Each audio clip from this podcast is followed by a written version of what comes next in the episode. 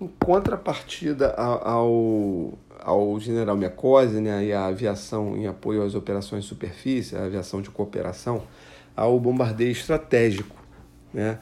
Então, o, o centro do debate teórico né, do, do, do, bombardeio estratégico é essa, é essa polêmica aí, né, da, do, qual, seria o problema do, do, do, bombardeio estratégico? Ele, ele é considerado bombardeio ao mesmo tempo estratégico, mas também um bombardeio de terror. Ele é a marca da, da, da guerra total. Tá? Então, por isso ele é polêmico, ele é, ele é rejeitado também. Né? Mas ao mesmo tempo ele pode ser decisivo. Tá? Então, o bombardeio estratégico, é, ele, ele, a definição clássica é o seguinte: é o ataque além do TO. Então, o ataque além do TO, ataque aéreo além do TO, seria um bombardeio estratégico. Tá? E a, a, as modalidades do bombardeio estratégico seria em relação aos objetivos, ou seja, ele pode visar objetivos econômicos ou objetivos militares. Então, quando eu lanço um alvo é, de um bombardeio estratégico, como uma, uma fábrica, né, ou uma estação, uma junção ferroviária, né, é, isso seria um objetivo econômico. Ou objetivo militar seria né, é, uma, uma, base naval, né, por exemplo. Tá? É, a teoria de Robert Pape. Então, o que, que o Robert Pape diz? Ele diz que o, o, o bombardeio estratégico ele caracteriza uma estratégia de coerção. Tá? O que, que seria isso? Seria afetar o comportamento do adversário por meio de uma manipulação de custos e benefícios. Nada mais é. Eu fico vendo esses caras, eles tudo. Ninguém cria nada, né? eles tudo copia. Na verdade, é você gerar o dilema né, do inimigo em relação ao custo-benefício. Pô, vou estar sujeito a um bombardeio inimigo. Então, pô, eu vou, eu vou afetar o comportamento do adversário por meio de uma manipulação de custo-benefício. É muito parecido com a estratégia de dissuasão. Qual é, porém, a diferença da dissuasão para essa coerção do, do, do Robert Pape. É que a dissuasão ela busca evitar o conflito. E a coerção do Robert Pape não. Ela busca é, é, influenciar manipular o comportamento do adversário mas através da, da ofensiva né? Através do, dos bombardeios tá? Então o nascimento dos bombardeios estratégicos vai acontecer na primeira guerra mundial com os Zeppelins. Então a Alemanha lançando ataques de Zeppelins bombardeando a Grã-Bretanha. Isso aí é o marco do nascimento dos bombardeios estratégicos. Tá? O efeito deles era muito mais moral que material. Pô, imagina, pô, os caras vendo aqueles Zeppelins chegando, pô, lançando bomba, bombardeando Londres e tal. Pô, deve, ser, deve ter sido realmente muito impactante, né? ainda mais uma, evolu uma evolução tecnológica daquela. Né?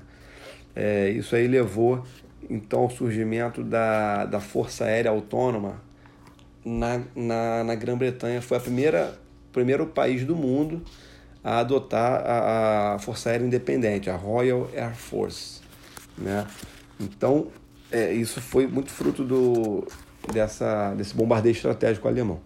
Na Segunda Guerra Mundial, o, o bombardeio estratégico muda de dimensão começam a, a ser construídas aquelas fortalezas voadoras. Né? Estados Unidos lança é, B-26, B-29, porra, aqueles, aquelas bombas incendiárias. É, é, há uma doutrina, né? formações de bombardeiros, né? bombardeiros realizando bombardeios. É bom ter essa, essa, diferença, ter, ter essa diferença. Né? É, o bombardeiro é o meio, a aeronave. Né? Então, centenas, milhares de, de, de, de aviões ali, bombardeiros, aquelas fortalezas voadoras ali, é, acabaram fazendo crescer mais ainda o ódio dos inimigos do que realmente é, é, é, conseguir a, a batalha decisiva, né? Teve até o famoso caso do, do Bomber Harris, né? Que foi um, um cara que criou um, um, um, mito em cima dele, né? É, que, que o Bomber Harris ele, ele defende, ele, ele, ele fala né, que, ele, que ele conseguiria a capitulação da Alemanha só através de bombardeiros, né? Tá, ou seja, lançando esses aviões maciços ali sobre a Alemanha, ele, ele conseguiria é, que a Alemanha se rendesse, mas acabou não, não acontecendo. Né? Bem, os efeitos materiais também não foram decisivos na Segunda Guerra Mundial. A única capacidade que foi afetada mesmo nos alemães foi a de repor pilotos, né? e, não, e não repor é, é aeronaves ou meios. Né? Então, é, isso é bom também ficar bem, bem claro que na Segunda Guerra Mundial, a grande deficiência, é, fator de fraqueza da Alemanha foi de repor é, pessoal qualificado para pilotar e não repor meios. Tá? Não foi conseguido é, é, impacto muito grande ali sobre, sobre fábricas, sobre, sobre a construção aérea alemã. Tá? Bem, a culminação da Segunda Guerra Mundial foi nos bombardeios de Hiroshima e Nagasaki, é, 6 de agosto e 9 de agosto de 45, respectivamente. Então, Hiroshima, 6 de agosto, Nagasaki, 9 de agosto, três dias depois. Há uma corrente que diz que a capitulação do Japão não se deveu é, é, exclusivamente às bombas atômicas, né? Dizem que foi é, é, uma paralisia estratégica, justamente aquela teoria do Coronel Warden, né? Ou seja, o bloqueio naval, tá? O Japão ficou sem abastecimento, uniu-se a isso os ataques aéreos, tá? A própria derrota na Manchúria para a Rússia, porra, baixou o moral da, da do Japão e a própria propaganda dos aliados ali de uma, de uma invasão iminente, tudo isso aí levou uma paralisia estratégica japonesa. Então, no caso, essa corrente diz que os bombardeios de Hiroshima e Nagasaki é, foram apenas um, vamos dizer assim, um, um, uma gota d'água. Né? Bem, é, é, o que foi comum? As duas campanhas aéreas, tanto a Alemanha quanto ao Japão, foi a intervenção tardia, ou seja, o, o, os historiadores dizem que é, se a, intervenção aérea acontecesse um pouco antes nesses dois é, frontes aí, tanto do Pacífico quanto da Alemanha, é, poderia sim o poder aéreo angariar os louros que ele, que ele hoje é, é, reivindica. Né? Mas, na verdade, quando aconteceu a intervenção aérea, né? tanto a bomba atômica no, no, no, no Pacífico quanto o, o, as, as investidas aliadas no, no teatro europeu, é, a sorte da, da guerra já estava estabelecida. Então, então esse, isso é um fato comum às duas campanhas aéreas aí do, do, dos aliados. Tá? Bem, o bombardeio estratégico nos conflitos limitados. Há um fracasso, um declínio do, do, do bombardeio aéreo do, do bombardeio aéreo estratégico é, por conta da, da Indochina, né, Vietnã e Coreia do Norte.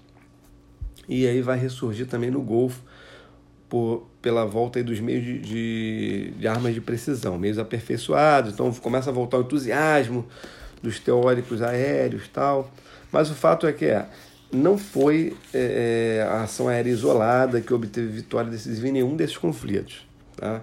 Até mesmo Indochina e, e, e Coreia não teve nem vitória, né? No caso, foi um cessar-fogo, até hoje não teve uma, uma resolução.